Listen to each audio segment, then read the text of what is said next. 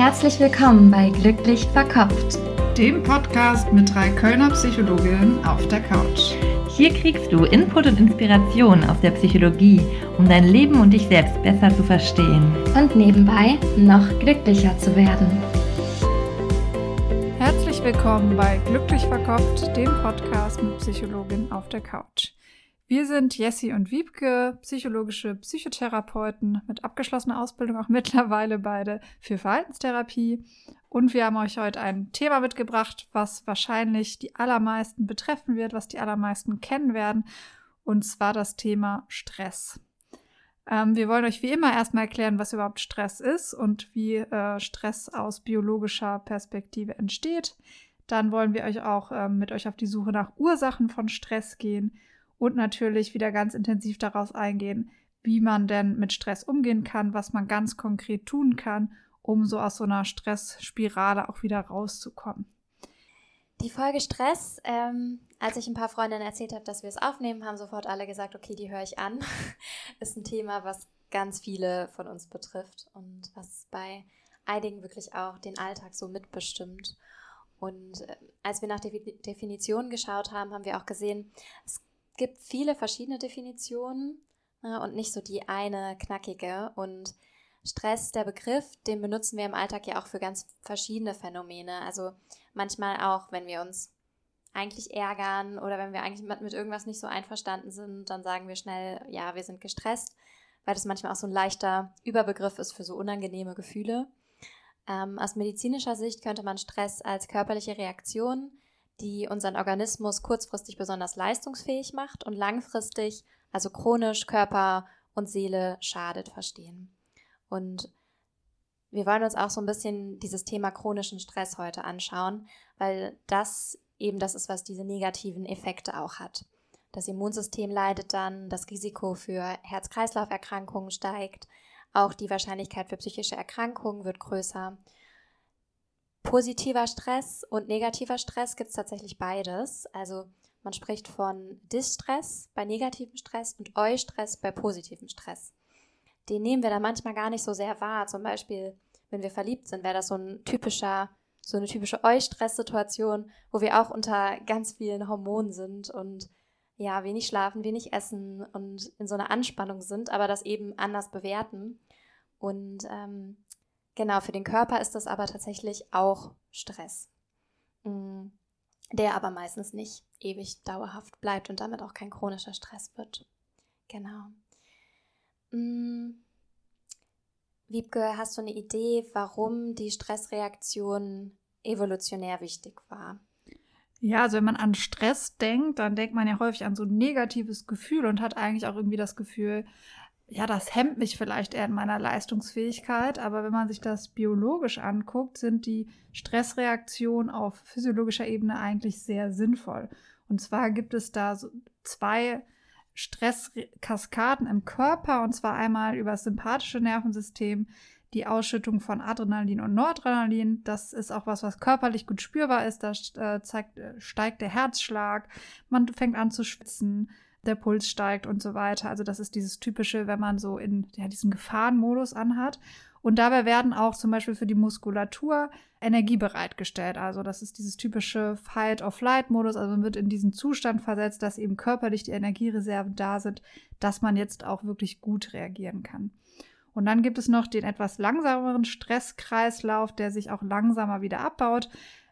Der läuft über die Hypothalamus-Hypophysen-Nebennierenrindenachse und ist vor allem durch das Cortisol gesteuert. Und da ist es tatsächlich auch so, dass kurzfristig dadurch zum Beispiel die Konzentration gesteigert wird, dass aber eben der chronische Stress, und das habt ihr vielleicht auch schon mal gehört, da eben dieses chronische zu viel an Cortisol auch tatsächlich Schäden verursachen kann. Und das können dann so Auswirkungen sein wie Schlafstörungen, Herzerkrankungen, Konzentrationsschwäche oder eben auch eine Schwächung des Immunsystems. Und da merkt ihr schon, dass eben das sehr zentral ist, also dass eigentlich Stress ähm, eine wichtige Funktion hat, eben eine Aktivierungsfunktion, eine leistungssteigernde Funktion, aber dass eben der Körper nicht so gut ausgerichtet ist auf diesen chronischen Stress. Den, das können wir gleich auch noch mal ein bisschen diskutieren, ähm, was da vielleicht so in der modernen Welt auch so Ursachen für sein können, warum vielleicht so dieser, diese chronische Stress vermehrt auftritt und warum unser Körper dann eben ja quasi mhm. nicht so reagiert, wie man das dann gerne hätte. Genau, und ganz ursächlich hat diese Reaktion auf Stress eben auch zum Überleben geführt, weil wir damit auf Gefahren reagiert haben ne? und wie du gerade auch erklärt hast, dann schneller wegrennen konnten oder auch ja besser kämpfen konnten. Das ähm, Problem ist, dass wir heutzutage häufig Stressoren haben, vor denen wir nicht weglaufen können oder denen wir auch nicht ähm, im Kampf gegenüberstehen, sondern das sind dann Dinge, die vielleicht auch konstant da sind, Konflikte, die konstant da sind und wo diese Fight-of-Flight-Reaktion nicht mehr so richtig hilft, aber unser System immer noch auf diese Art und Weise reagiert. Und dann kommt es eben zu diesen Schwierigkeiten, die viel auch mit dem sympathischen Nervensystem, also mit unserem Aktivierungssystem zusammenhängen, während das äh, parasympathische Nervensystem dafür da ist, dass wir uns entspannen können und ähm, es ist auch so Rest and Recreate heißt es und das andere ist Fight or Flight. Mm, und einige von uns ja in diesen Rest-Modus eigentlich gar nicht mehr kommen, sondern die ganze Zeit eben in diesem Fight or Flight-Modus drin sind. Genau, und das ist tatsächlich dann auch ein großer Risikofaktor für psychische Erkrankungen wie Anpassungsstörungen, Angststörungen, Depressionen. Und da fand ich es auch ganz interessant, habe ich gelesen, seit 1997 hat die Zahl hat sich die Zahl der Arbeitnehmerfehltage verdreifacht. Also das, was man ähm, ja vielleicht auch denkt, irgendwie, dass man sich zunehmend gestresst fühlt, dass das sich zumindest, ne, man weiß jetzt nie, was ist Ursache, Wirkung, warum wird sich mehr krank gemeldet, aber die, ne, die, die ähm, Fehltage haben auf jeden Fall deutlich zugenommen. Genau, und deswegen, wir haben auch noch mal so ein bisschen überlegt, was wären denn so Ursachen für Stress. Also da merkt ihr vielleicht, letztendlich ist es erstmal ein eine Reaktion des Körpers, die das Gleichgewicht des Körpers ist irgendwie aus der Balance geraten, deswegen reagiert der Körper sehr stark und letztendlich sind Stressfaktoren sehr, sehr individuell und wir erklären euch gleich noch an, auch an einem Modell, warum das so ist. Aber wir haben trotzdem mal so überlegt, was vielleicht Stressfaktoren sind, die auch so die äußeren Bedingungen, die einfach für viele oder die auch in Studien gezeigt wurden, dass es Stressfaktoren sind. Da fallen zum Beispiel auch Dinge drunter, an die man vielleicht gar nicht sofort denkt, wie eine starke Hitze oder eine starke Kälte, eine hohe Lautstärke, was man vielleicht auch kennt, wenn man in so einem Großraumbüro mal gearbeitet hat. Ne, oder vielleicht ähm, als Erzieherin oder so. Dieser konstante Lautstärkepegel ist ein Stressor, den wir auf eine Art und Weise ausblenden können irgendwann, aber der uns trotzdem auf körperlicher Ebene weiter stresst. Was ähm, gehört noch dazu? Genau, wir hatten mal gesammelt. Ähm, natürlich war die Pandemie jetzt, glaube ich, für viele ein großer Stressfaktor. Klimawandel wird auch immer wieder in Umfragen erfragt, dass das für viele so ein chronischer Stress ist. Zeitdruck, ähm, Diskriminierung, Alleinerziehende sind mehr gestresst. Ähm, Krieg, jetzt haben wir auch eine Situation mit Krieg und ich finde, wir sind gerade auch so ein bisschen in der Zeit, wo sich so ein Stressthema nach dem anderen so ein bisschen aufbaut, was natürlich schon von den Rahmenbedingungen schwierig ist und Stress erzeugen kann. Du hattest doch auch eine Studie rausgesucht, wo man nochmal gefragt hat, was kam denn daraus? Genau, was sind so die Top 3 Stressverursacher der Deutschen im Jahr 2021? Ja, genau, das war eine repräsentative Umfrage von der Technikerkrankenkasse, glaube ich, genau. Und da haben die Teilnehmenden, das waren 1000 repräsentativ ausgewählte Deutsche, angegeben, dass ihre Arbeit sie am meisten stresst, ihre hohen Ansprüche an sich selbst und Erkrankungen von nahestehenden Personen. Das wurde 2021 durchgeführt, also auch die Corona-Zeit, wo, wo ja, sich sehr, sehr viele von uns auch um nahestehende Personen und Erkrankungen Gedanken gemacht haben. Aber genau, Arbeit war das, was am meisten genannt wurde. Und dann schon als zweites die hohen Ansprüche an sich selbst, was ja auch sehr spannend ist, auch für uns als Psychologin, weil das eben so ein ja, psychologischer Faktor auch ist. Und sowas wie Perfektionismus, oder ein geringer Selbstwert sind auch Faktoren oder ja, Faktoren, die Stressoren auch nochmal verstärken können. Und was du gerade ja genannt hast, sind ja auch teilweise so strukturelle Themen. Das heißt, wenn man von Diskriminierung betroffen ist oder von finanzieller Unsicherheit, Arbeitslosigkeit, dann sind das auch so, ja, Stressoren, die sich quasi so durchziehen. Dann gibt es einzelne Lebensereignisse, die man auch nochmal als Stressoren sehen kann. Und auch da finde ich spannend, dass das wieder sowohl positive als auch negative Dinge sein können. Tatsächlich Umzüge ist was, was mit einem hohen Stress einhergeht. Auch Ich weiß, dass wir im Studio mal so eine Liste hatten. Ich habe die jetzt nicht wieder rausgesucht, aber auch Hochzeit war als Stressfaktor ganz weit oben. Was ja auch was ist, wo viele Menschen sich sehr lange drauf freuen und trotzdem das eben auch mit einem großen Stress verbunden ist. Vielleicht dann teilweise auch gemeinsam mit dem Thema Perfektionismus. Aber auch natürlich Verluste von geliebten Personen gehören auch zu den großen Stressfaktoren. Genau, und was ich mir tatsächlich auch nochmal angeguckt hatte, war, dass vielleicht bei vielen auch so eine Idee wäre, also dass sowas wie Instagram zum Beispiel, sagt man immer, ja, das stresst mich, weil ich sehe, die anderen sind zufriedener, man fühlt sich im Selbstwert bedroht. Ne? Also, dass diese Zeit mit Social Media auch irgendwie ein Stressfaktor ist. Genau, da gibt es zwar korrelative Studien, aber letztendlich sind die Korrelationen in den Studien meistens gering und man hat jetzt auch nicht kausale Ursachen zum Beispiel für psychische Probleme gefunden. Das heißt, die Studienlage ist da etwas uneindeutig, aber trotzdem kann man generell sagen, dass soziale Vergleiche zum Beispiel nach oben, also wenn man sich mit ja, Personen vergleicht, die in irgendeinem Bereich vermeintlich besser sind als man selbst, hat das eine negative Auswirkung und besonders von Personen, die vielleicht schon ohnehin Probleme haben mit dem Selbstwert, kann das nochmal quasi dieses Problem verstärken. Mhm. Und ne, was wir auch nochmal mit dem, ähm, ne, was vielleicht für viele, wo man so dran denkt, ist auch, ähm, wie viele Stunden verbringe ich generell am Handy, also diese ständige Erreichbarkeit. Genau, könnte auch ein Thema sein, was mit Stress zusammenhängen kann und wo man sich angucken kann, ob man, ja, wenn man das reduziert oder begrenzt, ob das einen Einfluss auf das eigene Stresserleben hat. Wir haben gerade im Vorgespräch auch schon mal darüber gesprochen, dass auch unsere Gesellschaft da eine Rolle mitspielt, weil wir auch als Gesellschaft Leistung wertschätzen, weil wir es wertschätzen, wenn jemand schon immer noch, würde ich sagen, viel arbeitet. Ich glaube, es verändert sich in unserer Generation und der Generation danach auch, dass ja auch da mehr Grenzen gezogen werden und auch andere Dinge außer Arbeit eine wichtige Rolle spielen.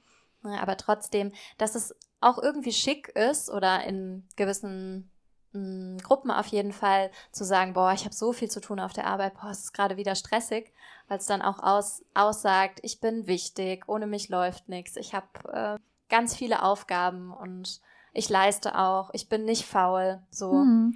Ja, so ein bisschen so Symptom der Leistungsgesellschaft, ne? das Kapitalismus irgendwie höher, schneller, weiter.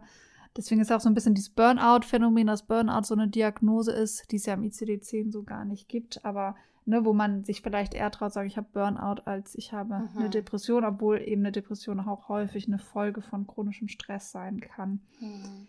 Genau, etwas, was man auf jeden Fall auch hinterfragen sollte, was ja vielleicht ähm, zeitweise auch mit dem Thema Work-Life-Balance so ein bisschen mehr gemacht wird, aber wie du sagst, immer noch sehr verbreitet, ne, dass man irgendwie das Gefühl hat, ja, wenn ich gestresst bin, dann habe ich auch was geleistet, dann ist das irgendwo auch was Positives. Mhm. Okay, und was vielleicht auch noch ganz interessant war, fand ich, ähm, dass man frühen Stress, also zum Beispiel schon im Mutterleib, also wenn das Kind schon entweder in ganz frühen Jahren oder im Mutterleib schon Stress zum Beispiel über die Mutter ähm, ausgesetzt ist, kann das auch über eben Gehirnprozesse, Hormonprozesse, die dann ähm, verändert ablaufen, so eine sehr hohe Anfälligkeit für Stress machen, ne? weil Stress ja im Grunde auch im Gehirn entsteht, durch Prozesse im Gehirn, durch bestimmte Gehirnareale und dadurch eben leider auch manchmal sehr anfällig einfach für mhm. Stress macht. Und natürlich immer Dauer und Intensität. Ne? Das hängt auch so ein bisschen mit diesem, kurzfristig sind wir sehr gut auf Stress ähm, ausgelegt, weil früher eben eine konkrete Gefahr, die man dann ähm, gebannt hatte. Aber eben für diesen Dauerstress sind wir nicht so richtig ausgelegt. Und deswegen ist er eben auch schädlich. Hm, und eigentlich ist es ja auch so ausgelegt im Körper, dass nach dem Stress immer auch eine Erholungsphase kommt, so eine auch Erschöpf Erschöpfungsphase und die Hormone dann wieder für Balance sorgen. Also wenn zu viel Cortisol da ist, dass dann die Produktion wieder gestoppt wird und der Gegenspieler, das parasympathische Nervensystem aktiviert wird. Und dazu kommt es eben manchmal bei uns dann gar nicht mehr. Ne? Das ist dann das, was fehlt, wenn die Erholung fehlt. Genau, und ich glaube, das ist auch das, ne, wenn man vielleicht so verzweifelt ist bei diesem Stress, ne? wenn man das Gefühl hat, ich kann mich einfach nicht mehr entlasten, dann das merkt man vielleicht auch manchmal, wenn man dann Urlaub hat und das Gefühl hat, ja, jetzt dachte ich, ich kann mich erholen und dann tritt eben diese Erholung nicht ein. Man ist vielleicht mit dem Kopf noch total bei der Arbeit oder man merkt, der Kopf hört irgendwie gar nicht auf, Aufgaben zu suchen oder Probleme zu analysieren dann befindet man sich häufig in so einem wirklich chronischen Stressprozess. Und das kann eben dann auch ein Kreislauf sein, weil chronischer Stress wiederum den Hippocampus schädigen kann. Das ist ein Bereich im Gehirn, der auch für die Gedächtnisbildung zuständig ist. Und auch den präfrontalen Kortex, der unter anderem dafür da ist, dass wir vorausplanen. Und das kennen sicher auch einige von euch, dass wir unter Stress nicht mehr so kreativ denken können, dass wir nicht mehr so vorausplanen können, sondern quasi nur noch das sehen, was direkt vor uns ist und das manchmal auch größer sehen, als es eigentlich in dem Moment ist, weil wir das große Ganze auch so aus dem Blick verlieren. Mhm. Total. Zu dem, was du gerade gesagt hast mit frühen Erfahrungen, passt ja auch, dass untersucht wird, wie ähm, frühe Traumata auch das Stress erleben und auch die körperliche Stressreaktion beeinflussen. Und es scheint so zu sein, dass die Arbeitsweise von Genen, die an der Stressreaktion beteiligt sind, beeinflusst werden und dann Stresshormone schneller und intensiver ausgeschüttet werden. Das haben Neurowissenschaftler am Max-Planck-Institut in München an Tieren nachgewiesen und das, das bleibt dann auch lebenslang tatsächlich bestehen. Also wenn die früh traumatisiert wurden, gestresst wurden, dass sie dann auch ihr ganzes Leben lang leichter gestresst sind. Und es scheint so zu sein, dass es ähnliche Ergebnisse auch bei Menschen gibt. Also, dass Menschen, die eine Naturkatastrophe, Missbrauch, Gewalt erlebt haben, ihr Leben lang besonders anfällig für Stress sind. Okay, super. Jetzt haben wir euch schon so ein paar Ursachen für Stress genannt. Es gibt aber auch ein ganz schönes Modell, was nochmal so ein bisschen die psychische Komponente auch betont. Das ist das sogenannte transaktionale Stressmodell von Lazarus. Und zwar betont der sehr den subjektiven Charakter von Stress. Was wir jetzt genannt haben, sind quasi eher mögliche Auslöser. Also zum Beispiel Pandemie ist vielleicht ein ganz gutes Beispiel. Natürlich war auch jeder unterschiedlich stark davon betroffen, aber manche für die war das ein sehr großer Stress und manche konnten diesen Stress vielleicht ein bisschen besser von sich fernhalten. Und das kann dieses Modell eigentlich ganz schön erklären und bietet damit eben auch für später dann gleich Ansatzpunkte, was man denn konkret gegen Stress tun kann. Und zwar unterscheidet Lazarus da zwei Bewertungsprozesse, und zwar die primäre und die sekundäre Bewertung. Ganz am Anfang steht aber noch, dass die Umweltreize, also Umweltreize kann jetzt alles sein, ne? alles, was möglicherweise Stressoren sind, ist das erste schon mal, dass ein Wahrnehmungsfilter entsteht. Man kennt das vielleicht, manche scheinen irgendwie so am Stress vorbeizuschauen, die scheinen das gar nicht so wahrzunehmen. Vielleicht auch wenn die Nachrichten schauen, das scheint irgendwie gar nicht so zu stressen, ne? weil sie diese möglichen Stressoren gar nicht so richtig wahrnehmen. Und dann gibt's aber noch die primäre Bewertung, ob überhaupt ein potenzieller Stressor als stressend wahrgenommen wird. Wir hatten das gerade mit der Hochzeit zum Beispiel, das ist vielleicht ein ganz gutes Beispiel. Manche nehmen das zum Beispiel vielleicht nur als positiv wahr, weil es ja im Grunde auch ein positives Ereignis ist. Das ist die erste mögliche Bewertung, die dann eben auch keinen Stress auslöst. Man kann es als irrelevant wahrnehmen, das kennt ihr vielleicht auch. Für manche, ne, also wenn man zum Beispiel jetzt einen sehr hohen Leistungsstandard hat, dann sind alle möglichen Leistungssituationen für einen sehr potenziell stressend. Für jemanden, der vielleicht sagt, ach, mir ist Leistung überhaupt nicht wichtig, für den ist das vielleicht völlig irrelevant, weil es ihm egal ist. Und dann gibt es noch die dritte Kategorie, die eben auch diese Stresskaskade dann in Gang setzen kann. Und das ist ähm, die Möglichkeit, dass man einen Umweltreiz als stressend erlebt. Und zwar gibt es da auch nochmal Unterscheidungen, ob man das als Herausforderung sieht, das heißt, ne, da hat man aber noch Potenzial, dass etwas Gutes auch entstehen kann. Ob man es als Bedrohung sieht, also ob man doch eher auch die, negativ, die negativen Konsequenzen erahnt oder ob man es schon als Schädigung oder Verlust, also ne, quasi schon sehr weit geht und sagt, okay, ich kann dem eh nichts entgegensetzen. Okay, da merkt ihr vielleicht schon, ne, diese primäre Bewertung ist natürlich auch was, wo wir gleich nochmal gucken, wie kann man daran ansetzen, dass man vielleicht seine Bewertung etwas verändert. Genau, im Modell kommt dann die sekundäre Bewertung. Willst du die vielleicht erklären? Da geht es mhm. um genau. Ressourcen. Genau, genau. Also wenn ich entschieden habe, das ist eine Situation, die herausfordernd ist oder die sogar auch bedrohlich ist, dann überlege ich als nächstes, kann ich die denn bewältigen? Also habe ich genügend Skills, habe ich genügend Ressourcen? Und wenn ich denke, ja, das ist zwar herausfordernd, aber ich werde das schon irgendwie hinkriegen, dann löst es weniger Stress aus, als wenn ich in dem Moment denke, ja, das kann ich auf keinen Fall schaffen. Also das ist eben dieser Abgleich von ähm, Anforderungen und ob ich glaube, denen entsprechen zu können oder die auch überwinden zu können, die Herausforderungen.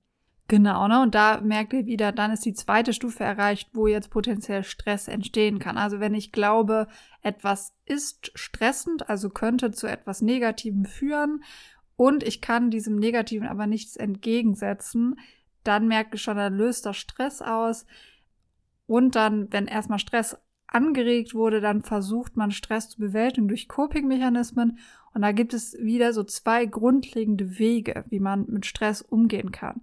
Und das ist einmal problemorientiert, also dass man versucht, ja, konkrete Problemlösestrategien zu erarbeiten. Das ist natürlich jetzt sehr unterschiedlich, je nachdem, welches Problem man hat. Also wenn man zum Beispiel das Gefühl hat, ich weiß nicht, ob ich diese wichtige Klausur bestehe, geht es darum, sich vielleicht einen Lernplan zu machen und konkrete Schritte sich zu überlegen, um diesem Problem zu begegnen. Und dann gibt es aber auch das emotionsorientierte Coping, also dass man gar nicht sich das konkrete Problem anschaut, sondern sich mehr quasi um die Angst, zum Beispiel, wenn es jetzt um Prüfungsangst geht, also dass man versucht, irgendwie Atemübungen oder so zu machen, um diese Emotion quasi besser zu kontrollieren. Genau, das sind so zwei Wege. Manchmal hat man auch so eine Tendenz zu dem einen oder anderen Weg. Manchmal ist es aber auch schwierig, weil ein Problem vielleicht nicht direkt lösbar ist. Ne, dann kommt man eher ins emotionsorientierte Coping.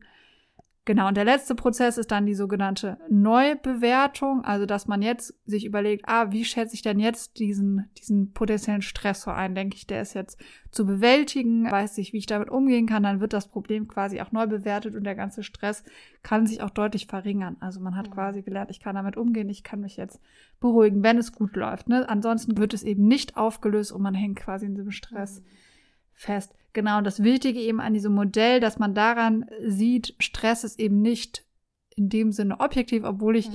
auch nochmal wichtig finde, es gibt schon Rahmenbedingungen, die wir auch gerade genannt haben, die bei vielen so einen chronischen Stress auslösen. Aber trotzdem gibt es häufig eben noch diese Komponente von subjektivem Stress, also der ganz viel eigentlich ja mit uns selber und mit unseren Bewertungen zu tun haben. Das finde ich auch einen ganz wichtigen Punkt. Das kennen wir ja alle von irgendwelchen Prüfungssituationen, dass die Menschen ganz unterschiedlich darauf reagieren. Ne? Und wenn man so vor der Prüfung zusammensteht, dass es manche gibt, die ja ganz negativ denken und irgendwie, oh, das schaffe ich auf keinen Fall und irgendwie alles im Kopf nochmal durchgehen und andere, die da ganz entspannt stehen und irgendwie Musik hören. Was ja schon zeigt, die gleiche Situation löst eben ganz unterschiedliche Reaktionen auch aus. Und ja, da spielt voll. die eigene Bewertung auch eine große Rolle und eben auch dieser Abgleich zwischen, das ist die Anforderung und glaube ich, das zu schaffen.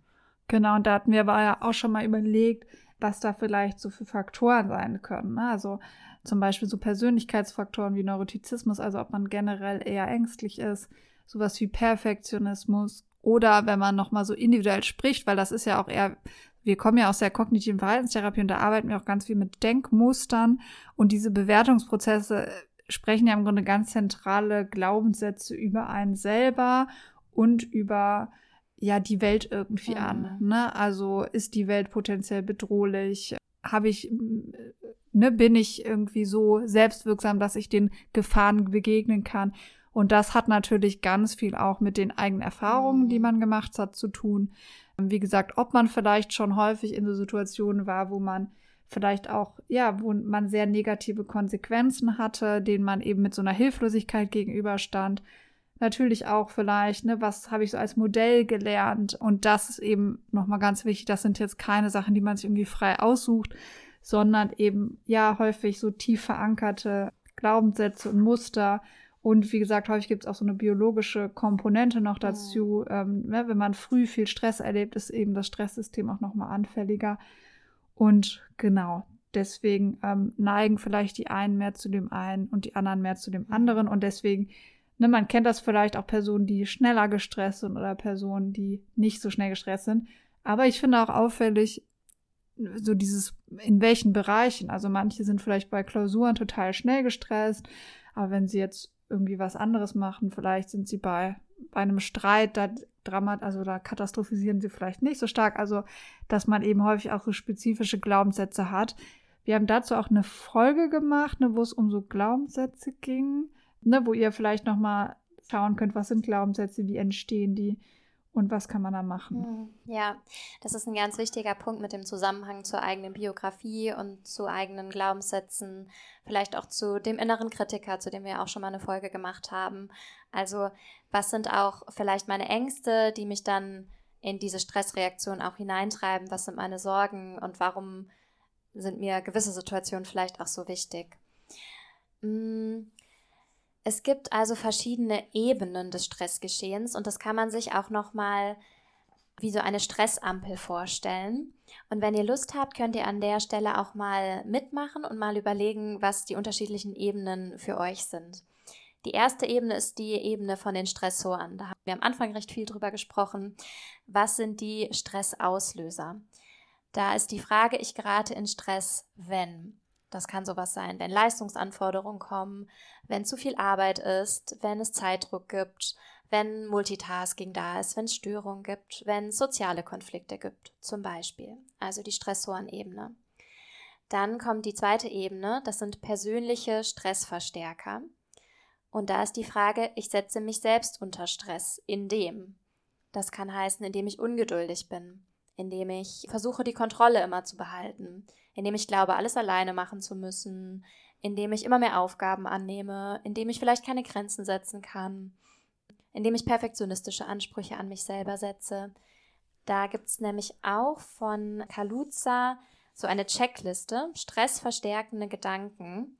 Das passt zu diesem Bereich persönliche Stressverstärker. Und da kann man schauen, was für ein Typ man ist. Also welcher stressverschärfende Gedanke ist für mich besonders stark und setzt mich dann auch unter Druck und ist dann auch etwas, ja, was mich dann zum Handeln zwingt. Und das können so stressverschärfende Gedanken, die gehören dann zu verschiedenen Gruppen. Eine Gruppe ist zum Beispiel, ich muss stark sein, eine andere ist, ich muss perfekt sein. Und je nachdem werden mich unterschiedliche Situationen oder auch die gleiche Situation, aber aus unterschiedlichen Gründen unter Stress setzen. Und das ist ganz spannend für sich mal so zu überlegen, was sind meine stressverschärfenden Gedanken und sich da auch mal in Stresssituationen selber zu beobachten. Und die Stressoren zusammen mit dem persönlichen Stressverstärker führen dann zu einer Stressreaktion. Das ist der letzte Punkt in der Ampel. Und da könnt ihr euch die Frage stellen, wenn ich im Stress bin, dann, wie zeigt sich das dann auf der körperlichen Ebene oder auf der emotionalen Ebene? Welche Gefühle habe ich? Vielleicht fange ich dann an zu grübeln. Vielleicht ziehe ich mich zurück, vielleicht lenke ich mich ganz viel ab, vielleicht kann ich nicht mehr schlafen und da könnt ihr eure ganz typische Stressreaktion aufschreiben und vielleicht auch schon die Warnzeichen, weil manchmal gibt es ja auch schon erste Anzeichen, wenn es so in so eine Richtung von einer Überlastung, von einer zu hohen Stressreaktion geht. Und das könnt ihr da auch schon mal mit notieren, um euch quasi euer eigenes Stressprofil anzulegen. Ja, super. Voll gut, ne? Da könnt ihr euch nochmal diese ganzen Fragen stellen und da habt ihr auch so Schlagwörter so ein bisschen gemerkt, wo wir vielleicht jetzt auch nochmal bei den Lösungen so ein bisschen drauf zu sprechen kommen. Wir hatten ja schon angedeutet, dass es so zwei grundlegende Arten gibt, wie man eigentlich jetzt mit Stress umgehen zwar kann, und zwar einmal emotionsorientiert und einmal problemorientiert. Vielleicht beginnen wir beim Thema emotionsorientiert. Also was kann man eigentlich tun, um ja dieses Gefühl des Stresses zu reduzieren? Mhm. Und da haben wir gedacht, vielleicht ist es auch ganz gut, das nochmal einzuteilen in, in, verschiedene Ebenen. Einmal die körperliche Ebene. Wir hatten ja schon erklärt, der Sympathikus ist eher so für Aktivierung und der Parasympathikus ist eher so ein Ruhezustand des Körpers. Da gibt es auch Techniken, wie man gucken kann, dass man den eher wieder aktiviert. Natürlich auch, wie kann man Kognition beeinflussen, das ist jetzt so eine Mischung aus emotionsorientiert und problemorientiert. Was für Verhaltensweisen wirken vielleicht positiv auf das Gefühl von Stress im Sinne von Reduzierung? Genau. Genau, was ihr vielleicht kennt, sind so klassische Atemübungen, die macht man in der Therapie auch bei verschiedenen Störungsbildern. Findet ihr auch im Internet, wenn ihr eine konkrete Beschreibung sucht. Aber die Idee ist häufig, dass man länger ausatmet als einatmet. Vielleicht kennt ihr das bei so einer Panikreaktion. Da hechelt man nämlich quasi. Und das signalisiert eben dem Körper auch Stress und Gefahr. Und um das eben quasi umzukehren, versucht man, dass man eben kürzer einatmet als ausatmet. Dann zählt man, also zum Beispiel mindestens drei bis fünf Sekunden versuchen auszuatmen, zwei Sekunden einzuatmen Und um damit quasi so auf körperlicher Ebene ähm, den Stress zu reduzieren, das ist auch häufig ne, in Akutsituationen, wenn man irgendwie das Gefühl hat, ich komme da gar nicht mehr raus. Man kann das aber auch wirklich regelmäßig machen. Ne? Es gibt auch Atemmeditation, also dass man quasi einen bewussteren Fokus auf den Atem setzt, quasi auch als Vorsorge. Und wichtig ist eben, das nicht in Stresssituationen direkt zu üben, sondern das quasi regelmäßig zu üben, damit man das dann auch wirklich gut anwenden kann. Genau. Wie du sagst, kann man ja auf den ganz unterschiedlichen Ebenen ansetzen. Also selbst wenn ihr vielleicht ähm, eine geringe Stressresistenz bisher habt, ist es was, was man schon stärken kann. Und auf der körperlichen Ebene ist auch eine Möglichkeit, Cortisol abzubauen und generell Stresshormone abzubauen, auch Sport zu machen. Also sich auszupowern und dem Körper so eine Möglichkeit geben, die Stresshormone auch so durchfließen zu lassen. Eine gute gute und sehr einfache Methode, die ich auch Patientinnen und Patienten manchmal mache, ist, den Körper einfach mal komplett auszuschütteln. Also alles in Bewegung zu setzen, auszuschütteln, weil das ist was, was auch in der Natur passiert. Also wenn eine Gazelle vom Löwen wegrennt und sie schafft es, ihm zu entkommen, dann wird sie sich danach schütteln, weil das quasi eine Lösung der Stressreaktion bedeutet und danach wieder das parasympathische Nervensystem aktiver wird. Und wenn ihr Lust habt, könnt ihr das einfach mal ausprobieren oder auch regelmäßiger in euren Alltag einbauen, dass ihr euch vielleicht eine kleine Schüttel-Playlist anlegt und dann ja aus den Beinen heraus den ganzen Körper ausschüttelt. Ja, super, das sieht bestimmt auch lustig aus. Muss ich ja. mir jetzt mal Tiervideos angucken. Das, das, hätte ich jetzt auch gern gesehen, die Antilope das macht. Okay, nee, ist doch eine super Idee, ne, dass man wirklich auf diesen körperlichen Prozesse Einfluss nimmt beim Thema Kognition. Das ist jetzt ja ein größeres Thema, weil was man eben häufig findet, ist manchmal ein bisschen schwierig, Ursache und Wirkung da auseinanderzunehmen, aber man weiß auf jeden Fall, dass gedankliche Prozesse, also Bewertungsprozesse, einen ganz hohen Einfluss auch auf mhm. Gefühlsleben haben. Ne? Also wir hatten ja eben schon das Beispiel mit der Klausur. Wenn ich sage, mir innerlich sage, das werde ich niemals schaffen, ich werde durchfallen, danach werde ich mein Studium abbrechen müssen, weil ich den dritten Fehlversuch habe, da merkt er schon, das ist natürlich viel stressender, als wenn man sagt, ja, ich kann jetzt dafür lernen, ich habe jede Klausur geschafft und das ist zwar aufregend, aber auf jeden Fall machbar. Und ne, dann ist natürlich ein ganz anderer Stressprozess in Gang. Und ja, da ist es eben wichtig zu gucken, okay, dass man erstmal seine Gedanken vielleicht analysiert. Also wir machen das in der Therapie in, bei verschiedensten Themen häufig so, dass man sich erstmal dessen bewusst wird, über was man für Bewertungen hat. Ne, weil häufig merkt man ja gar nicht, das ist so häufig automatisiert. Häufig erlebt man das vielleicht auch als zu der eigenen Person passend, weil man sich irgendwie damit identifiziert.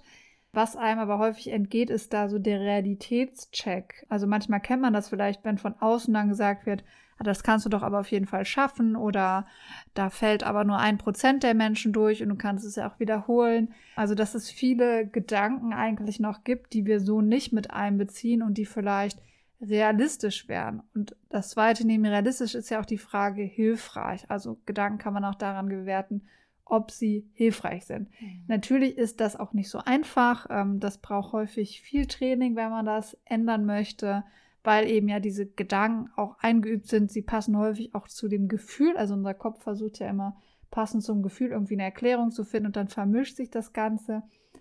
Aber mit Gedanken zu arbeiten kann sehr, sehr hilfreich sein. Das heißt, häufig ist ein erster Schritt, sich erstmal die Gedanken bewusst zu machen, vielleicht auch aufzuschreiben und dann zu gucken, was sind denn vielleicht alternative Gedanken, die für mich sich vielleicht auch ein bisschen stimmig anfühlen, am Anfang häufig nicht sehr stimmig, aber jetzt nicht völlig weit hergeholt wirken und die man vielleicht einfach erstmal aufschreiben oder sich innerlich sagen kann und mal so ein bisschen den Zusammenhang mit dem eigenen Stress erleben, sich vielleicht mhm. anguckt. Das ist ein ganz wichtiger Punkt, den wir natürlich auch als äh, kognitive Verhaltenstherapeutin auch in der Therapie machen, als kognitive Umstrukturierung. Da gehört zum Beispiel auch zu, sich mal zu fragen, ist das wirklich so? Oder welche Beweise habe ich denn für meine Sorgen zum Beispiel? Oder auch zu schauen, wie kann ich die Sache denn mal anders sehen? Oder sich mal in jemand anders hineinzuversetzen und sich zu fragen, okay, diese Person, die wirkt immer so gelassen, wie würde sie vielleicht auf die Situation blicken? Und da gibt es ganz unterschiedliche Fragen, die ihr euch stellen könnt oder auch ja, Arten zu denken, die ihr mal ausprobieren und auch einüben könnt. um die Belastung zu reduzieren, die durch dieses ja automatisierte Denken dann auch passiert. Und ein Beispiel ist so ein typisches Ich kann nicht ne, zu verändern in mm, Ich werde eine Lösung finden oder ich werde es versuchen zum Beispiel. Oder auch ein Satz, der bei vielen Menschen sehr viel Druck und Stress auslöst, ist der Ich muss. Ich muss noch meine Oma anrufen, ich muss noch den Abwasch machen, ich muss noch das, ich muss noch das. Und wo es auch hilfreich sein kann, sich zu fragen, ist das wirklich ein Müssen oder hm, ist das was, was ich möchte? Vielleicht, weil es mit meinen Werten übereinstimmt, weil meine Oma mir wichtig ist, weil, ja, aus, aus irgendwelchen persönlichen Gründen. Oder vielleicht auch manchmal zu merken, okay, ich muss gar nicht und ich kann den Abwasch auch morgen machen. ne? Und da könnt ihr mal schauen, was für euch Sätze oder auch Worte sind, die euch besonders unter Druck setzen und ob ihr die etwas verändern könnt. Ja, voll, ne? Und auch da ganz wichtig ist, das Ganze braucht Zeit. Ähm, das muss man wirklich gut einüben. Es ist manchmal auch ein bisschen ungewöhnlich, am Anfang sich auf so neue Gedanken einzulassen. Ne? Deswegen ist wichtig, dass man wirklich auch bei an konkreten Situationen das übt, ne? weil das häufig dann erstmal ein bisschen leichter ist. Und ne, manchmal hilft auch so ein empirischer Check. Also gibt es, wie wir das schon gesagt haben, ne, mit Beweisen, vielleicht Erfahrungen, die auch positiv verlaufen sind man da vielleicht ansetzt oder sich innerlich vorstellt, was würde eine Freundin zu diesem Problem sagen oder wie würde die mich bewerten, weil manchmal sind es ja auch negative Selbstbewertungen, die ganz viel Stress auslösen.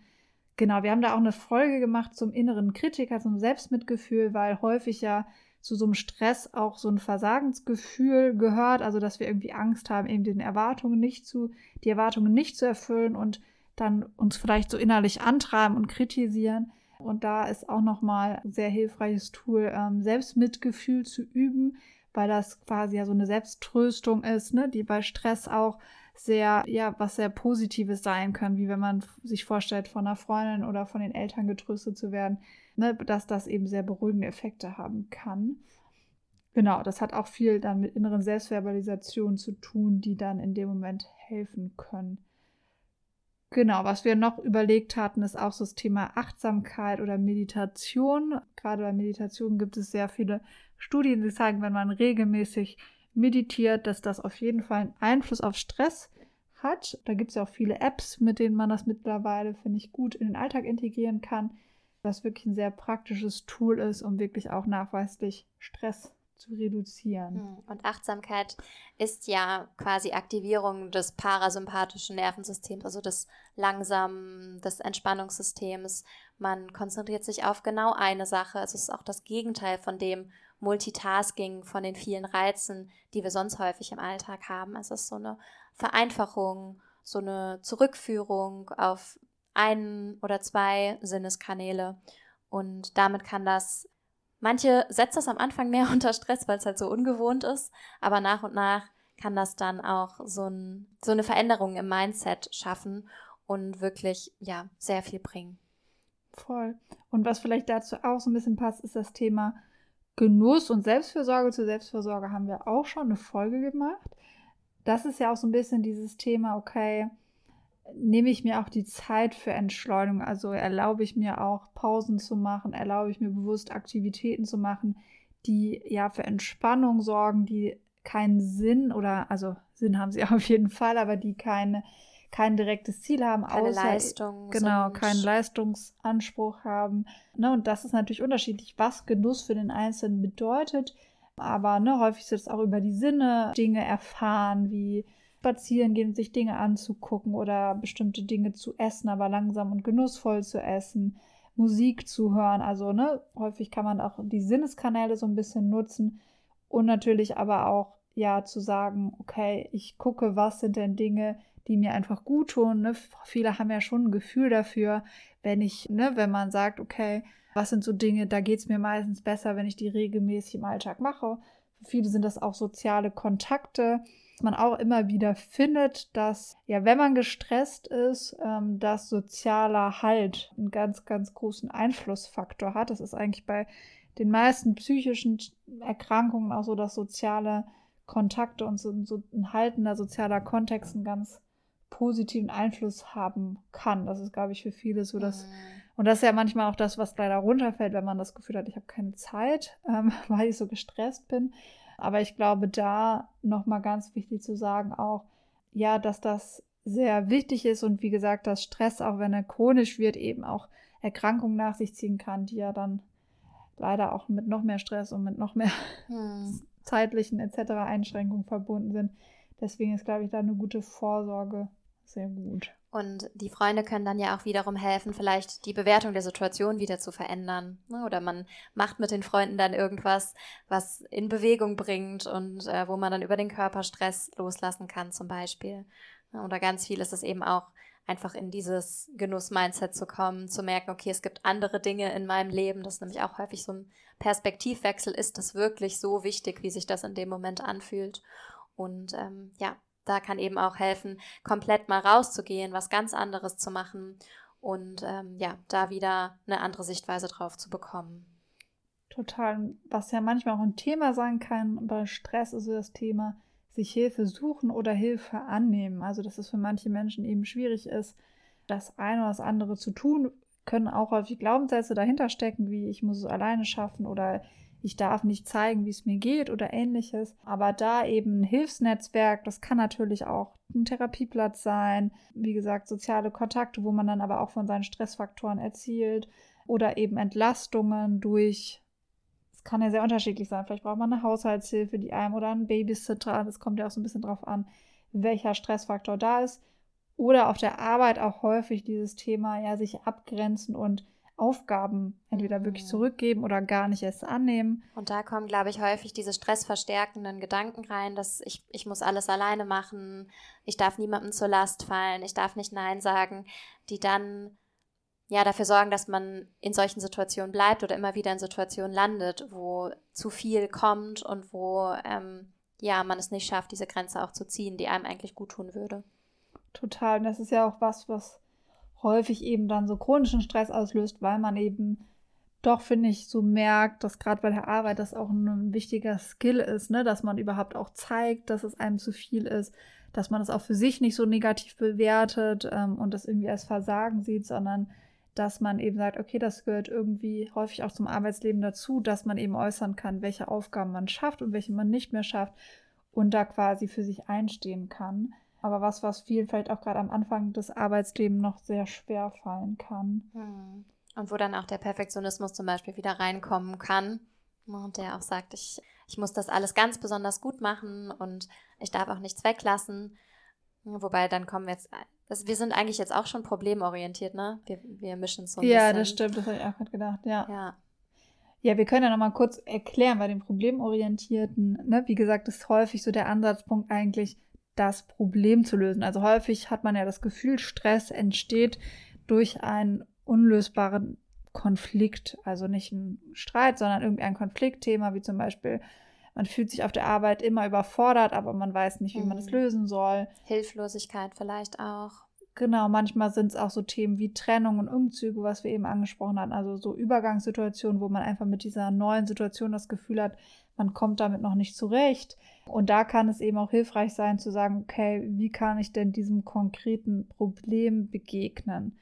Und manchmal sind es dann auch zum Beispiel neue Skills, also neue Fähigkeiten, die man entwickeln oder verbessern muss. Ne, wie zum Beispiel, was wir gerade hatten, das Thema Abgrenzung. Also wie lerne ich denn mal konkret Nein zu einer Aufgabe zu sagen? Oder wie bin ich glücklich als Single? Dazu haben wir auch eine Folge. Also das ist jetzt wieder super unterschiedlich, was man eigentlich erlernen muss, aber vielleicht sich überhaupt in diesen Prozess zu begeben, das Problem anzunehmen und zu überlegen, was sind mögliche Lösungen mhm. dafür und wie kann ich die mal ausprobieren, verfolgen und mich quasi auch dieses Zutrauen stärken, dass es da eine Lösung geben kann. Mhm. Ja, dazu kann auch gehören, äh, zu priorisieren. Also wenn es wirklich zu viel zum jetzigen Zeitpunkt ist, sich zu fragen, muss ich das alles jetzt machen und muss ich das alles jetzt machen und muss ich das alles jetzt machen? Und je nachdem Dinge vielleicht zu delegieren, ne, zu überlegen, okay, dann aktuell putze ich meine Wohnung halt nur einmal die Woche statt zweimal die Woche und spüle einmal am Tag statt dreimal am Tag und solche Sachen. Je nachdem, wie da jetzt gerade die Standards sind, kann das schon schwierig sein, auch ähm, daran zu denken, das anders zu machen. Aber sehr viel ist ja auch so eine Gewöhnungssache oder hängt dann auch mit den eigenen inneren Ansprüchen zusammen. Und da kann es hilfreich sein, sich zu überlegen, wie kann ich es mir leichter machen? Also wie kann ich es mir leichter machen und wie kann ich weniger Stress in meinem Alltag spüren? Ja, total. Und häufig ist ja auch wichtig, was das Thema Stress ja auch so mit sich bringt, ist so das Thema Überforderung, Hilflosigkeit und dass man dagegen versucht, sich konkrete Zwischenziele zu setzen. Also, dass man eben, wenn man über ein Problem nachdenkt, vielleicht schaut, okay, was sind denn einzelne Ziele, die ich wirklich mhm. Messbar und wirksam erreichen kann und die ich mir auch zutraue. Ne? Also die so klein sind, dass man nicht so in dieses Gefühl gerät der totalen Überforderung, sondern dass man quasi von Schritt zu Schritt denkt und dann, was eben auch gut gegen Stress hilft, ist das Gefühl der Selbstwirksamkeit zu stärken. Mhm. Dazu haben wir auch eine Folge schon gemacht, weil eben das quasi dieses Gefühl gibt, was vielleicht auch bei diesem Modell auch nochmal drin ist, dieses ressourcenorientierte, ne? also dass man das Gefühl hat, ja, ich habe eine herausfordernde Situation, aber ich sehe es eben als Herausforderung und nicht als schon eingetretene Schädigung, weil ich glaube, ich kann genug Ressourcen aktivieren, um ja, diesem Problem zu begegnen. Mhm. Und da helfen häufig auch wirklich konkrete Ziele, die man eben dann auch erreichen kann und dadurch merkt, okay, es ist ja doch möglich, dem Ganzen mhm. zu begegnen. Ne? Und das wirkt dann häufig entgegen so einem Stressprozess. Mhm. Und Selbstwirksamkeit ist auf jeden Fall super wichtig. Ich glaube, manchmal ist das auch der Grund, warum äh, Menschen dann vorher ihre Wohnung aufräumen, bevor sie sich an den Schreibtisch setzen, weil dann schon mal was geschafft ist quasi, ne? Dann ist schon mal was abgehakt so und das erste Erfolgserlebnis. Darum, es kann auch bei Stress helfen, zum Beispiel was ganz anderes zu machen und da wieder seine Wirksamkeit zu spüren und das dann zu übertragen, zum Beispiel. Also es muss nicht immer nur auf diese Situation bezogen sein. Und den Punkt, den du gerade gesagt hast, mit diesen realistischen mh, hm, Zwischenzielen, den finde ich auch super wichtig. Weil manchmal Stress auch heißt, die Anforderungen sind irgendwie nicht so klar. Das ist auch was, was Menschen enorm stresst, wenn zum Beispiel auf der Arbeit irgendwie nicht klar ist, was wird von mir erwartet. Und daher kann ich dem auch gar nicht richtig entsprechen oder ich weiß nicht, mache ich zu viel, mache ich zu wenig. Das heißt, Klarheit ist auch was, was enorm entstresst. Und vielleicht gibt es auch irgendwelche Lebensbereiche, in denen bei euch gerade eine große Unklarheit herrscht, eine große Unentschiedenheit oder vielleicht mal so, mal so. Und ja, auch da Entscheidungen können äh, auch entstressen. Ja, häufig sind es natürlich auch die Entscheidungen, die stressen, aber wenn sie dann getroffen sind, können sie auch wieder mhm, vorher, ja, können sie auch wieder Stress wegnehmen, auf jeden Fall. Mhm. Genau, und wir hatten ja auch am Anfang mal überlegt, als wir so überlegt haben, was Stress eigentlich ist, und uns aufgefallen, dass Stress häufig auch so ein diffuses Gefühl ist. Also in Therapiesitzungen kommen die Menschen auch häufig so mit dem Problem, ja, ich bin gestresst. Und als ja, Behandlerin sitze ich dann häufig da und denke, okay, das ist erstmal ein ganz diffuser Zustand und für jeden bedeutet das jetzt was komplett anderes. Und deswegen finde ich sowohl wichtig, sich mal dann eigentlich so diesen Emotionszustand besser greifen zu können. Und da ist man dann häufig auch schon auf der Frage unter, mit der Frage unterwegs, ja, was ist eigentlich, ja, was sind genau die spezifischen individuellen Ursachen? Also was stresst den Menschen genau? Also, ne, so klassischer Stress im Sinne von Arbeitsüberforderung, aber häufig sind es doch auch emotionale Prozesse, emotionale Themen, die darunter sind, die mhm. eben irgendwie so einen Stressprozess aufrechterhalten. Und da waren wir gerade schon bei den Glaubenssätzen, die manchmal dann so zutage treten, ne, die dann so diese spezifische Emotion auslösen. Wir hatten aber auch mal überlegt, manchmal, vielleicht kennt ihr das auch, dass man Stress auch sucht, um sich von Gefühlen mhm. abzulenken und dann aber ja nie Ruhe eintritt, weil man eigentlich den Zustand darunter vermeiden möchte und quasi ja durch dieses immer alles am Laufen halten und von einer Aufgabe zur nächsten zu denken sich sehr beschäftigt hält und vielleicht Probleme mit, wo dass man das Gefühl hat, ja, mit denen komme ich nicht zurecht, die kann ich nicht lösen, mhm.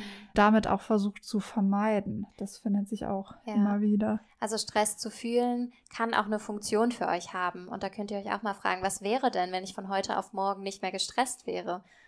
Ne, vielleicht denkt denkt ihr jetzt, ja, klasse, super gut. Aber wenn man nochmal genauer reinfühlt, kommt da vielleicht auch eine Sorge oder eine Angst oder eine Traurigkeit, also ein anderes Gefühl, mhm. was ihr vielleicht überdeckt habt durch dieses immer beschäftigt sein, immer aktiv sein, immer ganz viele Aufgaben gleichzeitig machen, weil es ja auch eine große Ablenkung sein kann von gewissen Themen.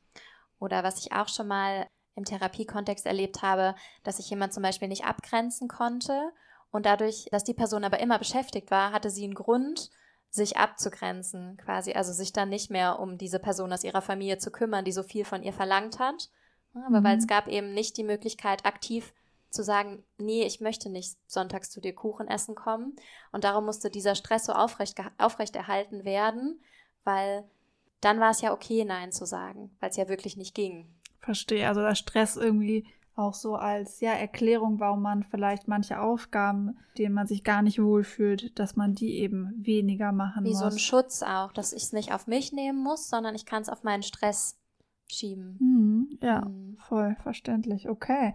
Ne, da merkt ihr schon, also häufig, oder es kann auch sein, dass das eben so sehr, ja, Dinge darunter liegen, die man Mhm. vielleicht erstmal gar nicht so, ja, gar nicht so erahnt. Und da, Mhm. ne, wir kommen aus der Verhaltenstherapie, da sagt man eigentlich auch, zumindest kurzfristig hat eigentlich jedes Verhalten eine Funktion. Ne? Also Mhm. auch, wenn wir zum Beispiel immer weitermachen mit den ganzen stressigen Tätigkeiten, die wir machen, zum Beispiel nicht diesem Gefühl ausgesetzt zu sein, dass wir versagt haben. Ne? Also das fühlt sich vielleicht noch unangenehmer an, als jetzt in dem Moment zu sagen, okay, ich mache diese Aufgabe auch noch. Ne? Also dass Stress oder zumindest das Verhalten, was wir dann an den Tag legen, irgendwo auf jeden Fall kurzfristig auch eine wichtige Funktion hat. Es kann also sein, dass unterdrückte Gefühle unter dem Stress lauern. Wenn der Stress wegfällt, vielleicht kennt ihr das auch, dass ihr im Urlaub euch dann trotzdem wieder ganz, obwohl ihr euch vorgenommen habt, euch zu entspannen, trotzdem plötzlich ganz viele Projekte wieder sucht. Und dann ist es vielleicht auch die Angst vor der Lehre oder die Angst davor, was hochkommen könnte, wenn ja dieses Aktivitätslevel sich verändert. Ein, eine andere Frage, die ihr euch stellen könnt, ist, inwiefern entspricht das Leben, was ich lebe, eigentlich gerade wirklich mir selbst? Und inwiefern entspricht dieses Leben gerade meinen eigenen Wünschen, meinen eigenen Werten, meinen eigenen Ansprüchen? Und vielleicht ist es ja so, dass ihr an einem bestimmten Punkt euch mehr angepasst habt oder vielleicht auch von Anfang an und dass der Stress auch so ein, wie so eine Warnlampe ist, die zeigt, mh, eigentlich ist es gar nicht so das Leben, in dem ich mich so richtig wohlfühle oder in das ich so richtig gut mit meiner Persönlichkeit reinpasse. Vielleicht ein Job, in dem ihr euch ähm, sehr anpassen müsst, sehr verstellen müsst. Und da kann, das kann eben sehr, sehr stressig sein, wenn das Gefühl da ist, nicht authentisch sein zu können, nicht man selbst sein zu können, wenn mir total wichtig ist, eigentlich die Umwelt total wichtig ist und ich arbeite jetzt aber in einem Unternehmen, was sehr viel Schadstoffe in die Umwelt pumpt und vielleicht auch in anderen Prozessen negativ einwirkt, dann ist das auch ein latenter, dauerhafter Stress, weil ich mich eben nicht meinen Werten entsprechend verhalten kann. Das ist eher so ein größeres Thema, aber wo ihr auch mal reinspüren dürft, vielleicht steckt ja hinter dem Stress auch ein größeres Thema oder ein Wunsch auszubrechen, etwas anderes zu machen. Wir wären wieder bei dem Thema Entscheidung, also eine andere Entscheidung zu treffen in einem Lebensbereich und äh, etwas auch wirklich zu verändern. Ja, total. Ne? Also das, wir haben da auch so eine Folge zu, die Wertefolge. Da ähm, haben wir auch nochmal erklärt, wie man denn vergleicht, so, wenn man noch gar keine Idee hat. Also manchmal entsteht ja auch dieses Gefühl, ah, ich bin nicht so richtig zufrieden mit dem, was ich mache, aber ich weiß auch nicht, was ich sonst machen soll. Ne? Oder wofür ich eigentlich stehe, was mir wichtig ist. Und genau, da gibt es auch Studien zu, dass eben ja etwas, was man als sinnvoll erlebt oder ne, wo man irgendwie das Gefühl hat, das ist etwas, was ich machen möchte, dass das auch eher zu so einem positiven Stress führen Mhm. kann. Ne? Das kennt ihr vielleicht. Ne? Manchmal gibt es auch so Studien wie das Unterforderung, also Dinge, die einfach zu eintönig von einem selbst erlebt werden. Aber eben auch so diese ganz große Frage der Sinnhaftigkeit. Ich glaube, das ist was, was auch in unserer Generation, nachfolgenden Generation immer wichtiger geworden ist, ne? dass man irgendwie Tätigkeiten machen möchte, die einen Sinn und einen Zweck haben. Genau, und dass sonst eben auch eine Form von Stress entstehen kann. Glaube ich generell eine ganz wichtige Frage, ne, die auch beim Thema Ressourcenresilienz also ganz große Effekte hat, dass man eben, ja, sich quasi so häufig bei den Dingen, die man tut, immer wieder fragt, warum mache ich die, ne? Ist das etwas, was meinen Werten persönlich entspricht? Hm, Habe ich das übernommen oder ist das wirklich meins? Hm. Voll. Und dann kann man vielleicht auch diesen sonst als negativ erlebten Stress nochmal in eine Form von positivem Stress umwandeln, ne? wenn man sagt, okay, das ist aber etwas, ja, wofür sich zumindest Anstrengung lohnt. Ne? Mhm. Aber trotzdem ist natürlich chronischer Stress, und das ist ja eben häufig, wie wir erklärt haben, eher so ein Gefühl der Überforderung. Ne? Also, dass man eigentlich in, sich in so einem Gefahr-Alarm-Zustand bewegt, wo man eben das Gefühl hat, man kommt aus dem Problem nicht mehr raus. Ne? Der kann natürlich vielleicht auch bei sinnhaften Tätigkeiten entstehen. Aber ne, das ist auf jeden Fall ein Mhm. Schutzfaktor. So. Ja. Wenn ich wirklich ein Ziel habe oder eine Vision, etwas, worauf ich mich zubewege, dann bewerte ich ja auch das morgendliche Aufstehen schon positiver. Dann bewerte ich vielleicht auch die Anstrengung, die ich da rein stecke, positiver, als wenn ich denke, ich muss das jetzt machen, weil mein blöder Chef mir das gesagt hat. Und, hm. Also das ist ein ganz anderer positiver Antrieb. Und dann kann ich trotzdem vielleicht gestresst sein, weil ich ja vielleicht meinem Ziel näher kommen will und was sehr Sinnvolles mache und dann finde ich da irgendwie keine Grenzen. Aber das ist dann so ein bisschen so ein anderes Thema auch. Also wir hatten jetzt einige Impulsfragen und auch Themen, mit denen ihr euch anschauen könnt, was kann hinter chronischem Stress auch stecken und auf den verschiedenen Ebenen, auf der Gefühlsebene, auf der gedanklichen Ebene, auf der körperlichen Ebene, aber auch auf der Verhaltensebene, also problemorientiert, wo könnt ihr etwas, wo könnt ihr etwas anders machen, wo könnt ihr ansetzen, um den Stress umzuwandeln, um euer Leben da auch zu verändern längerfristig. Und zuletzt wollen wir jetzt nochmal schauen, in den Momenten, wo die Überforderung so groß wird und wo der Stress kommt, vielleicht auch noch gar nicht unbedingt chronisch ist, sondern wo einfach in den Momenten, wo akuter Stress auftritt. Was könnt ihr da machen? Da ist tatsächlich häufig die körperliche Ebene sehr gut geeignet. Und in dem Moment empfiehlt sich, wirklich aufzustehen und etwas anderes zu machen. Also die Situation, die gerade den Stress auslöst, zu unterbrechen. Es kann helfen, tief durchzuatmen, wie Wiebke schon am Anfang erklärt hat. Die tiefe Bauchatmung kann man zum Beispiel machen, indem man die Hände auf den unteren Bauch legt und dann versucht da hineinzuatmen, sodass sich der Bauch aufpustet und dann wieder auszuatmen, sodass der Bauch wieder flacher wird. Weil wenn wir gestresst sind, atmen wir häufig nur so in die obere Brust. Und tatsächlich atmen viele Menschen auch andersrum, also dass die beim Einatmen den Bauch einziehen und beim Ausatmen den Bauch rauspressen. Genau. Und das, was aber hilft, das Parasympathische, also das Entspannungssystem zu aktivieren, ist dieses beim Einatmen den Bauch auch weit und weich und nach vorne gewölbt werden zu lassen.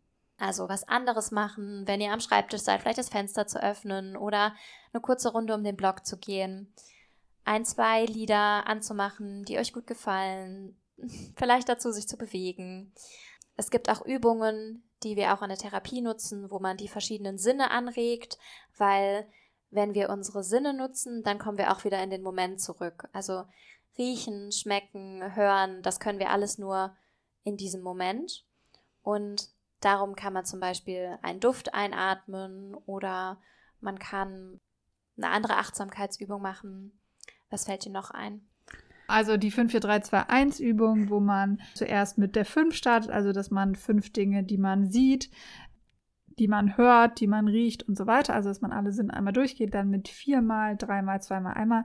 Und der Sinn ist quasi, dass man im gegenwärtigen Moment ankommt, dass man auch die Aufmerksamkeit von Stressprozessen weglenkt, weil man manchmal sonst auch, je nachdem, ob man auch vielleicht zu Panik neigt, dann ist man ja eher beim schnellen Atmen, beim Herzschlag und dann wird die Angst häufig noch größer. Ne? Also das ist auch häufig so eine Achtsamkeitsübung einfach, die relativ leicht zu erlernen ist und genau die diese Fokussierung, dadurch, dass man eben konkrete Dinge beschreibt, relativ leicht macht. Okay.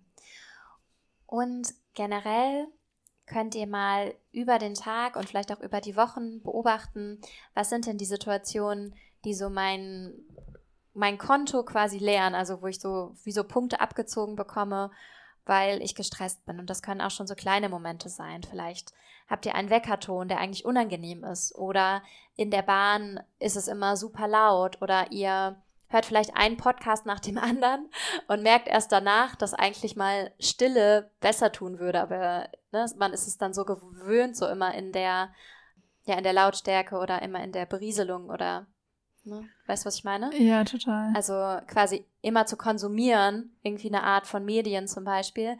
Und eigentlich wird es dem Nervensystem aber viel besser tun, nach dem langen Arbeitstag erstmal in der Stille zu sein oder so. Und da wollen wir euch ermutigen, auch wirklich zu beobachten, was sind das für Stressoren, um wieder zu der Ampel zurückzukommen, die mein Stresskonto lernen, was sind das für stressverstärkende Gedanken, mit denen ich es mir selbst schwerer mache und wo an meinem Körper merke ich, dass der Stress aufsteigt. Genau, ich glaube, was du gerade beschrieben hast, gibt es auch so ein Wort für so Mikrostressoren, also dass man Mhm. manchmal unterschätzt, sowas wie im Stau zu stehen oder dass irgendwie ein technisches Gerät nicht funktioniert oder ein Termin nicht erscheint oder also so klein, vermeintliche Kleinigkeiten, die aber doch extrem, ne, gerade wenn sie sich summieren, irgendwie zum Stresserleben Mhm. beitragen. Und sich aufaddieren. Mhm. Voll, und da hattest du eben, glaube ich, auch so ein Modell mir erklärt, was so ein bisschen beschreibt, dass man ja häufig wie so eine Tasse, oder was hattest du gesagt? Genau, ja. Die Michaela Böhm, von der habe ich einen Podcast gehört und die hat das so, was ich jetzt gerade als Konto bezeichnet habe, hat sie wie so eine Tasse bezeichnet. Und wenn die Tasse voll ist, dann sind wir sehr, sehr gestresst. Und wenn wir gut geschlafen haben, dann ist die relativ ausgeleert, wobei das bei uns heutzutage auch nicht immer klappt, dass die komplett ausgeleert ist. Aber eigentlich ist es so gedacht, dass auch Schlaf ja die ultima ultimativ entstressende Intervention eigentlich ist, wo wir alles wieder aufladen können. Ja, und auch was Gesundes zu essen, genug zu trinken, das sind so diese Basics. Und dann ist unsere Tasse leer und in jedem Moment, wo wir kleine Stresssituationen haben, kommt dann äh, wie ein Tropfen in meine Tasse und häufig ist unser Alltag so aufgebaut, dass wir ganz schnell eine relativ volle Tasse haben und so. So hat sie das beschrieben, so ab der Hälfte könnte man sich dann gestresst fühlen und häufig wird die dann voller und voller und irgendwann fühlt es sich dann nach Angst an zum Beispiel. Und wir können halt entweder schauen, wie wir unsere Tasse regelmäßiger ausleeren können, Powernaps oder jeder hat eben auch so unterschiedliche Dinge, die ihm da gut tun. Da haben wir ja gerade schon ganz viele Beispiele auch genannt. Durch Entspannungsverfahren oder durch, ja, vielleicht auch ein gesünderes Mindset oder andere Bewertungen können wir auch lernen, unsere Tasse ein bisschen größer zu machen. Und so oder so ist die Tasse aber in bestimmten Situationen auch einfach voll. Also das gehört eben auch dazu. ne? Und dann kann man vielleicht auch überlegen, wie man eben die Situation verändern kann in den kleinen Situationen, in den großen Situationen. Also schon einfach einen anderen Klingelton morgens fürs Handy zu nutzen. Vielleicht, wenn man zur Arbeit pendelt, entspannte Musik zu hören, statt direkt die Nachrichten, die einen dann in einen sehr aktivierten Zustand setzen. Und ja, so seine Stresstasse zu vergrößern und auch besser kennenzulernen. Ja, voll ein sehr hilfreiches Bild. Ich glaube, das hilft auch nochmal, finde ich, bei diesem Gedanken, dass man auch sehr achtsam sein muss, bin ich gestresst. Also ich habe das Gefühl, manchmal ist man in so einem chronischen Stress, dass man gar nicht mehr wahrnimmt, dass man überhaupt gestresst ist. Ne? Das ist ja auch so dieses Phänomen von chronischem Stress. Und dass man quasi überhaupt wieder merkt, okay, ne, ich ne, da ist jetzt doch einiges schon an Mhm. Stress so in der Tasse, da sind viele Stressfaktoren und dass man quasi auch dann mehr diesen Gleichgewichtszustand wieder bewusster sucht, Ja. ne? Also dass man sagt, okay, das ist jetzt meine Aufgabe zu gucken, wie diese Tasse wieder leerer wird, wie ich darauf Einfluss nehmen kann und sich das quasi auch nochmal bewusster als Aufgabe setzt. Weil ich glaube, manchmal auch so Hemmnisse wie ich darf mir keine Zeit für mich nehmen, ähm, ich muss das aushalten, ich muss das durchhalten, das Mhm. gehört zum Leben dazu. Also man hat ja auch häufig so äh, Annahmen, ähm, ne, dass man Stress irgendwie durchstehen muss und dass man vielleicht eher sagt, okay, Stress kann wirklich, ja, wie gesagt, auch Konsequenzen haben, die dann sehr langfristig sein können und dass man quasi sagt, okay, es ist schon wichtig, dass man eben gerade bei chronischem Stress immer wieder Ausgleich, Hm, für ja. Ausgleich sorgt und quasi auch beobachtet, wie geht's mir gerade, ne? Bin ich in so einem Zustand? Ja, es, es sollte eigentlich kein Normalzustand sein, ne, sondern eher ein Warnzeichen, dass irgendwas aus der Balance geraten ist. Ne, und dann dürft ihr euch auch die Zeit und den Raum nehmen, um eure Balance langsam wieder herzustellen. Das finde ich ganz wichtig. Und auch zu gucken, okay, welche Menschen in meinem Leben, mit welchen kann ich das Stressglas ausleeren, dass ich mich weniger gestresst fühle, welche Kontakte fügen vielleicht neue Tropfen hinzu, weil das eher Kontakte sind, die auch stressen. Und dann dürft ihr auch, so wie es halt für euch gerade möglich ist, die Situation, die Menschen so auswählen, die ähm, weniger Stress hinzufügen. Ja, oder auch wirklich Aufgaben abgeben, habe ich gerade nochmal gedacht. Ne? Also wenn man sich jetzt zum Beispiel jemand Alleinerziehendes vorstellt, der auch noch berufstätig ist und ne, man vielleicht so das Gefühl hat, okay, ich muss diese ganzen Aufgaben erfüllen, dass man auch wirklich schaut, ne, gibt es Lösungen, gibt es Personen, die einen unterstützen können beim Babysitten, kann man weniger arbeiten, kann man Haushaltshilfe und so weiter. Also dass man wirklich guckt, okay, kann ich mir nicht erlauben, wirklich Stress objektive Stressfaktoren zu minimieren, um dann eben auch die Balance wieder zu finden. Weil ich kann mir Mhm. vorstellen, wenn man in so einem äh, Kreislauf ist, wo man wirklich gar keine Zeit mehr hat quasi für sich, Mhm. dass das dann eine super schwierige Herausforderung sein kann, dass dann häufig vielleicht wirklich auch so Umstrukturierungen notwendig Ja. sind. Ne? Was auch für ähm, unterschiedliche Personen natürlich auch verschieden leicht ist, je nach finanzieller Situation und so weiter. Ja, oder auch total. Eingebundenheit im Netzwerk. Aber es gibt unterschiedliche Punkte, an denen jeweils angesetzt werden kann. Und ich habe gerade auch gedacht, was bei Stress ja auch passiert, ist, dass wir normalerweise unseren Körper weniger wahrnehmen, weil wir halt viel im Kopf sind und uns viele Gedanken machen und ähm, vorausdenken und planen und so weiter. Und um den Stress wahrzunehmen, müssen wir aber ja eigentlich unseren Körper wahrnehmen, weil da zeigt er sich ja. Also das ist auch ein, eine wichtige Übung, sich immer mal wieder zu fragen, wie fühle ich mich gerade, wie fühlt mein Körper sich an, ist mein, sind meine Muskeln angespannt oder entspannt, ist mein Kiefer, der ist auch ein Zeichen für Stress, ist der angespannt oder entspannt, wie ist mein Bauch, halte ich den gerade angespannt, also ziehe ich den so ein oder geht er ganz entspannt nach außen und dann auch immer mal wieder den Körper zu entspannen, auch in die andere Richtung, aber vor allen Dingen auch den mehr wahrzunehmen, um dann auch zu merken, wie fühle ich mich eigentlich gerade? Bewege ich mich in Richtung Stress oder bewege ich mich gerade in Richtung Balance?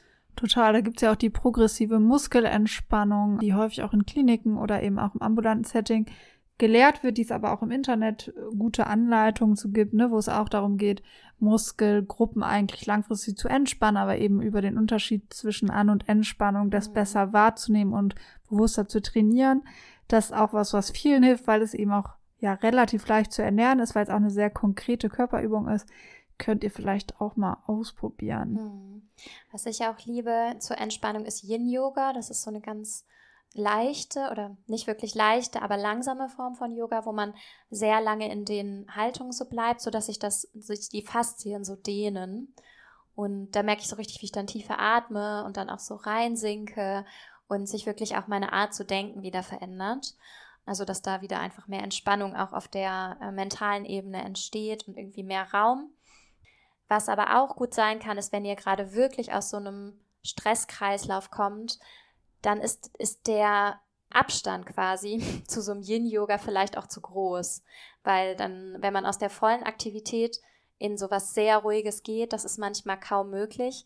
Und dann kann es sinnvoll sein, so Zwischenstufen zu nutzen. Also erstmal vielleicht durch Sport in den Körper zu kommen und aber vielleicht erstmal was Aktiveres, Sportlicheres zu machen oder auch noch aktive Dinge zu tun, aber vielleicht Dinge, die schon Richtung Genuss oder Spaß gehen. Und dann irgendwann, wenn ähm, es sich ein bisschen runtergefahren hat, sich dann den ruhigeren Dingen wie Meditation oder sowas zuzuwenden, weil das manchmal so sehr frustrierend sein kann, aus dieser Vollaktivität zu kommen und dann zu merken, oh, aber meine Gedanken kreisen total und ich kann mich gar nicht darauf einlassen. Und das ist ja auch physiologisch sinnvoll, weil die Stresshormone sind ja dann noch in euch drin. Das heißt, die müssen erstmal irgendwie raus, bevor es sich dann wieder entspannter anfühlen kann. Ja, voll. Also, ne, ich bin auch jemand, der sehr viel so Ballsport und sowas, also wo man sich wirklich auspowert. Ne? Und ich glaube, gerade wenn man so zu grübeln zum Beispiel, ne, das war ja auch ein Thema, wo du gerade gesagt hast, so dieses Gedankenkreisen, was auch bei Stress entstehen kann, dass eben eigentlich nicht mehr eine konkrete Lösung gesucht wird, sondern eigentlich man sich anfängt im Kreis zu drehen.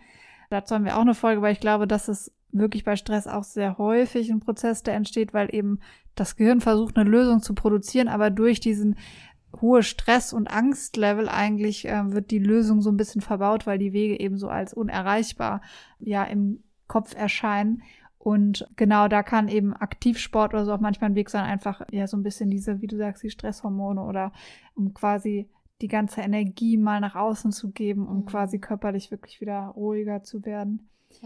Okay, super. Sollen wir dann noch mal eine kurze Zusammenfassung geben? Ja, wir haben so viel gesagt. Zusammenfassen wird gar nicht ne? so leicht. Also ich kann es mal probieren. Also Stress ist eine körperliche Reaktion, die im ersten Moment, in dem akuten Moment auch sehr sinnvoll ist, weil die uns leistungsfähiger macht und auch anpassungsfähiger und auch früher evolutionär auch unser Überleben gesichert hat. Chronischer Stress hat dagegen ziemlich negative Effekte auf, auf das Immunsystem, auf den Herzkreislauf, auch auf die Psyche. Und darum macht es Sinn, sich zu überlegen, wie kann ich den chronischen Stress reduzieren, wie kann ich wieder mehr in Balance kommen.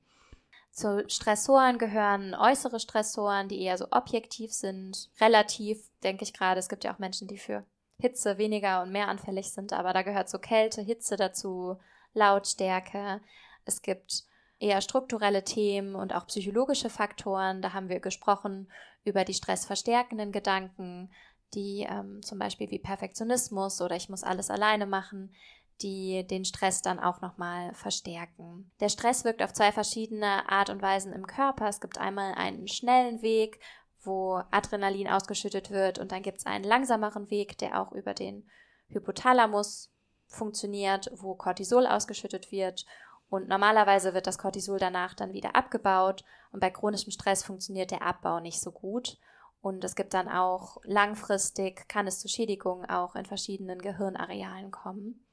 Und auch dramatische Erfahrungen in der Schwangerschaft oder also im Mutterleib oder auch in den frühen Lebensjahren hm, beeinflussen, wie stark wir zu Stress neigen. Also es gibt wirklich biologische Unterschiede dazu, wie unterschiedlich anfällig wir für Stress sind. Genau, es gibt sehr verschiedene Ansatzpunkte demnach auch für Stress. Einmal an den eigenen Bewertungen anzusetzen, die eben Stress auslösen können, wie zum Beispiel die eigene Selbstwirksamkeit, die, den eigenen Selbstwert, positivere Gedanken zu fördern und da eben den Stress zu reduzieren.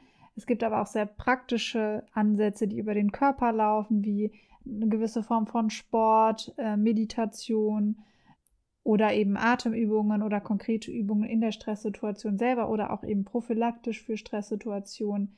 Ähm, häufig hat es auch was mit überhöhtem Perfektionismus oder mit einer sehr kritischen Einstellung zu sich selbst zu tun. Dann können Übungen, die gegen den inneren Kritiker helfen, Selbstmitgefühl zu stärken, kann helfen. Genau, um die Selbstannahme zu fördern. Genau, häufig ist es eben auch ein Thema an den wirklich an problemorientiert ranzugehen und zu gucken, ob man ja den konkrete, das konkrete Problem, was eben diesen Stress aufrechterhält, zu lösen. Da kann sich Hilfe suchen wichtig sein. Es können darum gehen, neue Fähigkeiten zu entwickeln, wichtige Entscheidungen zu treffen, Zwischenziele zu formulieren, vielleicht zu gucken, ähm, ob man eine höhere Sinnhaftigkeit im Leben braucht, um eben Stress besser begegnen zu können. Genau. Und das heißt, man, ne, so unterschiedlich wie die Auslöser für Stress, so viel kann man auch gegen Stress machen. Wichtig ist eben, dass man, gerade wenn man merkt, ich bin in so einem chronischen Stresszustand, dass man versucht, wieder eine Balance herzustellen und achtsam beobachtet, was sind stressauslösende Situationen und was sind für mich hilfreiche Dinge, um meinen Stresspegel wieder zu verringern, um so zu gucken, dass man quasi diesem chronischen Stress entgegenwirkt. Genau. Und unter dem Stress können auch andere Emotionen versteckt sein, die dann möglicherweise hochkommen, wenn man den Stress reduziert. Da kann es sinnvoll sein, sich damit zu beschäftigen und auch diesen Gefühlen Raum zu geben, vielleicht mit denen zu arbeiten, auch im Rahmen von einer Therapie. Das kann auch das Stressempfinden stark verändern. Und ein wichtiger Schritt kann sein, auch die Verbindung zum eigenen Körper zu stärken, die Körperwahrnehmung, um dann auch eigene Warnzeichen besser wahrzunehmen und eine höhere Verbindung zu haben, wie fühle ich mich gerade, was brauche ich gerade, um dann auch im Alltag danach zu handeln, Pausen zu machen, Selbstfürsorge zu machen und ja, so langsam nach und nach mehr Balance ähm, zu entwickeln. Okay, super. Dann kommen wir vielleicht ja auch ganz passend zum Thema Stress zum Glücksmoment der Woche. Das sind ja Momente, die eher positiv besetzt sind, die ja auch häufig ja mit positiven Erlebnissen zusammenhängen. Jessie, hast du in dieser Woche, in diesen Wochen was erlebt, was du als Glücksmoment sehen würdest? Mhm. Mhm. Tatsächlich hängt das so ein bisschen mit dem Stichwort Selbstwirksamkeit zusammen, was du eben genannt hast. Ich habe ähm, ganz spontan eine Freundin unterstützt und einen Workshop mit ihr veranstaltet, auch zu einem äh, psychologischen Thema.